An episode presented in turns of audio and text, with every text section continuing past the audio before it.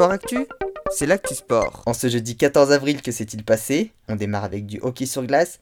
Victorieux du match 5 de la finale de la Ligue Magnus 5 buts à 1, les Grenoblois ont remporté le quatrième match et ont donc remporté la série. C'est leur huitième titre de champion de France.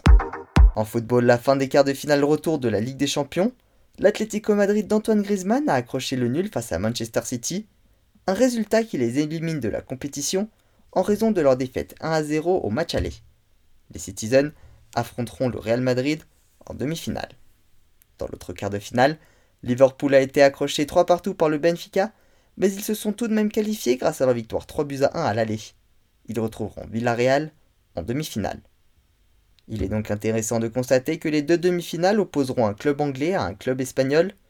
La finale sera donc composée d'une rencontre entre un club espagnol et un club anglais, ou alors deux clubs anglais ou deux clubs espagnols.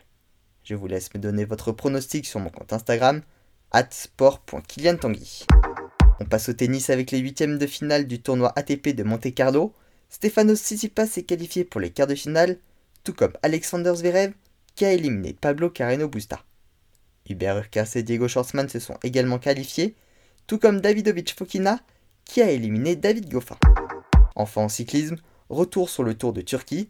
C'était aujourd'hui la cinquième étape et c'est l'Australien Sam Welsford, médaillé de bronze de la poursuite par équipe l'été dernier à Tokyo qui s'est imposé.